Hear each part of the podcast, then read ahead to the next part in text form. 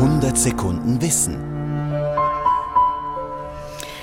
Über einen anderen Traum, nicht den im Schnee zu baden, sondern einmal in Dukaten, so wie der steinreiche Dagobert Duck in seinem Monetenbunker. Davon träumen ja viele, davon träumen allerdings im Entenhausen eigenen Comic-Kosmos vor allem diese Herren, die Panzerknacker. Ganovenbande, die ihr selbst gestecktes Ziel allerdings nie erreicht, auch weil diese stoppelbärtigen Tunichtgutbrüder im Grunde viel zu gutmütig sind.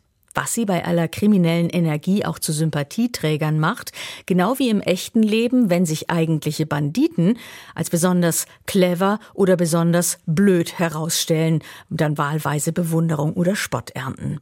Thomas Weibel über erfundene und echte Panzerknacker und wie die echten die Animierten inspiriert haben. Unser lieber Freund Dagobert Duck hat einen Pokal gestiftet, der mehr als eine Million wert ist. Eine ganze Million? Roter Kittel, blaue Hose und Mütze, die schwarze Maske im Gesicht und die Sträflingsnummer auf der Brust. Die Panzerknacker aus Entenhausen hatten höchst reale Vorbilder wie zum Beispiel die Gebrüder Franz und Erich Sass aus Berlin. Im Deutschen Reich der 1920er Jahre wurden sie zu gefeierten Medienstars. Wochenlang hatten sie geschuftet, um den Tunnel zu graben, doch nun an diesem 27. Januar 1929 waren sie am Ziel, im Tresorraum der Diskontobank an der Kleiststraße 23. Staubig und verschwitzt leerten die beiden Bankräuber zur Feier des Sonntags zwei Flaschen Wein. Die Schließfächer waren aufgebrochen und alles, was die Berliner Haute Volée der Bank anvertraut hatte, lag zum Abtransport bereit.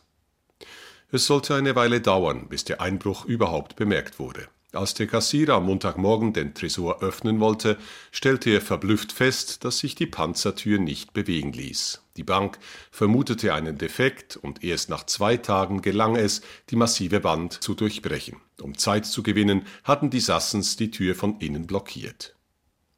Der Fall schlug hohe Wellen. Die Kriminalpolizei hatte sofort die Brüder Sass im Visier, doch es half alles nichts, keine Fingerabdrücke, von der Beute keine Spur.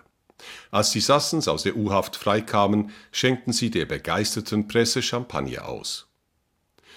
Fünf Jahre später wurden die Ganoven dann doch überführt und 1940 auf Befehl Adolf Hitlers erschossen. Die 2,5 Millionen Reichsmark aus der Diskontobank dagegen sind bis heute verschollen.